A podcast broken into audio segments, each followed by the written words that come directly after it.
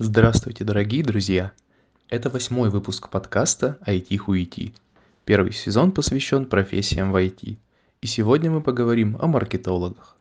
Маркетологи, бедолаги, придумают очень интересный продукт, который в этот раз ну точно взорвет рынок, нарисуют графиков, чтобы все охуели.